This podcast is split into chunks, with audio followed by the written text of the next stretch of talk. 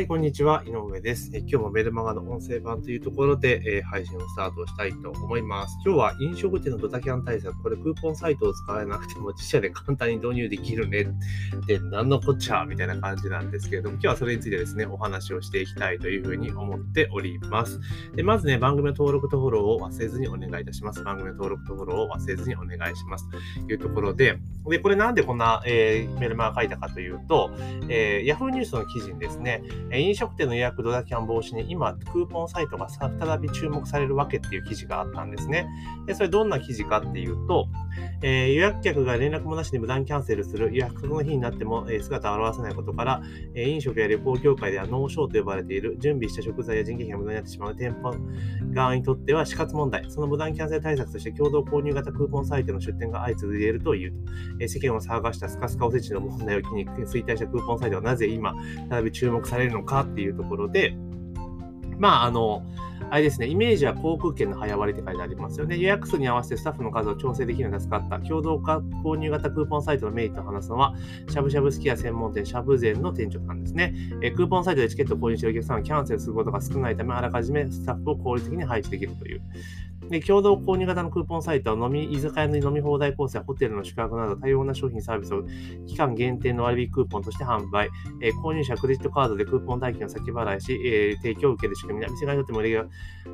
ー、なるほど。っていうところですね。要は、事前決済サービスをやりましたよっていうところなんですよね。ですから、まあ、これ結構前々からね、あの、前払いにしたらドザキャンってなくなるよねっていうところがあると思うんですね。ネットで気軽に予約できるからこそ、まあ、いっぱい予約して、結局、あとは知らん顔みたいな感じになってるわけじゃないですか。だから、まあ、それに対して、まあ、前金っていうのが一番理想かなと。で、一時金とかね、前金入れてもらうっていうのでも結構めんどくさいじゃないですか。もうだったら一括で払ってもらった方が、まあ、安心しますよね。あとは、なんかクレジットカード番号を先に控えておいて、で、利用があった時は、あの、そのチャージ、まあ、だからそこで利用の有無にかかわらず、えー、ちゃんと事前連絡がなかったらチャージするみたいなことも、まあ、やろうと思ったらできるんだけど、やっぱり、あの、クレジットカード番号を最初先にこう、なんか入れとくのってやっぱ不安じゃないですか。だったらやっぱり先にもう、前払いでチケットとして購入した方が、確かに、え、理にかなってるなっていうふうに思ったんですね。で、じゃあこれ別にクーポンサイト使わなくてもよくねえかっていうのが、私の意見なんですね。これどういうことかというと、要は、あの、グルーポンとかそういうクーポンサイトに出品をして、えー、何々予約券みたいな感じで買ってもらうわけじゃないですか。で、当然もちろんそのクーポンサイトの集客力っていうところもあるし、まあ、信用っていうこともあるから、まあ、掲載するメリットはあると思うんだけれども、まあ、基本こういうのって掲載料ただだけど、その送客手数料なんぼか取られると思うんですよね。まあまあ、それでもいいぞと、煩雑ななんか手手続きとかそんなやるのめんどくさいぞっていう場合は、まあそれでもいいと思うんだけれども、これでも自社でやった方が、あの、効率的じゃねってすごく思ったんですよね。で、これどういうことかと言いますと、あの、要は前払いってわけじゃないですか。だから例えば、その、ベースとか、あとストアーズ JP とか、あとはまあ独自決済自分のクレジあの PayPay とかするのもいいと思うんですけど、契約してるクレジットカード会社とかでもいいと思うんだけども、まあ事前に販売したらいいんですよね。だから自分の自社のホームページの中に、あの事前予約ページみたいな感じで、あの、やっちゃえばいいんですよ。で、あの、普通の予約と同じような形で、もうその時点でニーズの確定をしてしまうっていうところですよね。まあ、それをやると。だけど、だから、えー、しかも、その、例えば何日前まではいくら、何日前まではいくらみたいな感じで、あの、やっていけばいいと思うんですよね。で、それって基本的には、例えば、まあ、毎月とかね、まあ、ちょっと管理はめんどくさいにしても、あの、有効期限とかも設定できるから、その販売期限ね。だから何日前まではいくら、何日前までいくらみたいな感じのものを用意して、それ出品しとけばいいわけじゃないですか。で、まあ、それこそめ、あの、まあ、めんどくさくなっちゃいますけど、時間ごとに区切って売るっていうのも当然やり方としてはありだと思うんですよね。で、それに、ま、人数と、あの、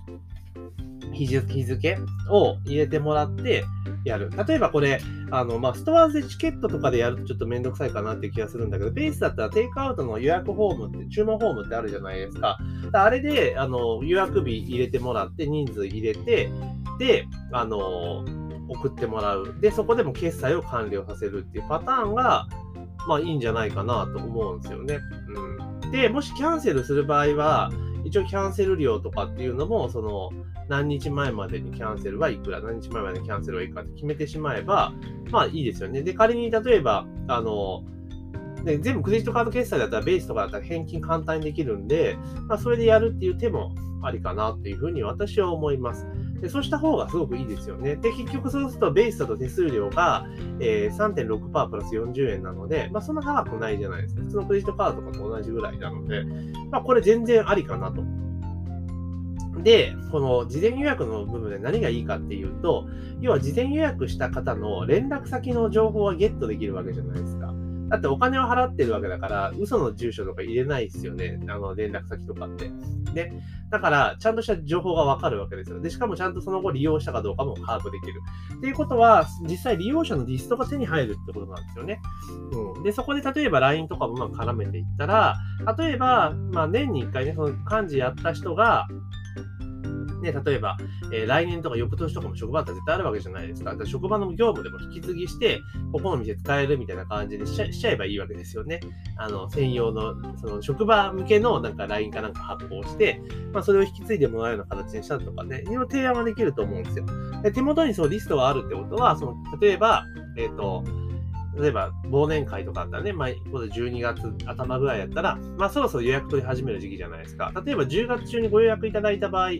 予約で前金の場合は、例えば通常価格がえ1人当たり、例えば、えーと、1万円のものを、えー、1人3000円引きして7000円にしますよとか、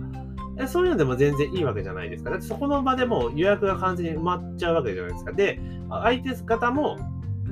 その、なんつうのかな、結構リスク持ってもらうわけですよね。で、しかもあの飛行機とかもそうじゃないですか。特割とかで買ったら、キャンセルするときって、あの、キャンセル料半額ぐらい取られるじゃないですか。だからそういう縛りにしちゃえばいいんですよ。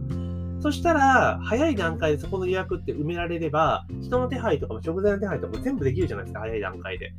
で、しかもそこのところでもうね、席とか空いていれば、あの、うまく埋めていくこともできるし、仮にキャンセル入ったとしても、キャンセル料がね、半分ぐらい入ってくるんだから、そうやってまるまるあらりになりますよねっていう話なんですよね。だからそういう形でやっていくと、自社でやった方が、いろいろ、あの、なんていうかな、小回りが効くというか、設計が、仕組み作り自体のルール作りが結構容易にできるんじゃないかなというふうに思いました。で、それベースとか使えば簡単にできてしまうし、しかも、あの、リストが手に入るっていうのはすごくいいかなと。で、こう、クーポンサイト通しちゃうと、おそらくは、リストは手に入らないと思うんですよ。お名前となんか簡単な連絡先情報しか入らないと思うので、その後のアプローチ、例えば電話番号とかもらったとしても、電話かけらんないじゃないですか。ね、そう考えると、まあ、自社でやってもらって、で、そこで、例えば、キャンセルになったとしても、あの、事前にこう、なんかまたね、リストさえあればアプローチできるわけですから、だからこれ、完全に自社でやった方がすげえ効率的だなって、私はすごく思いました。うん。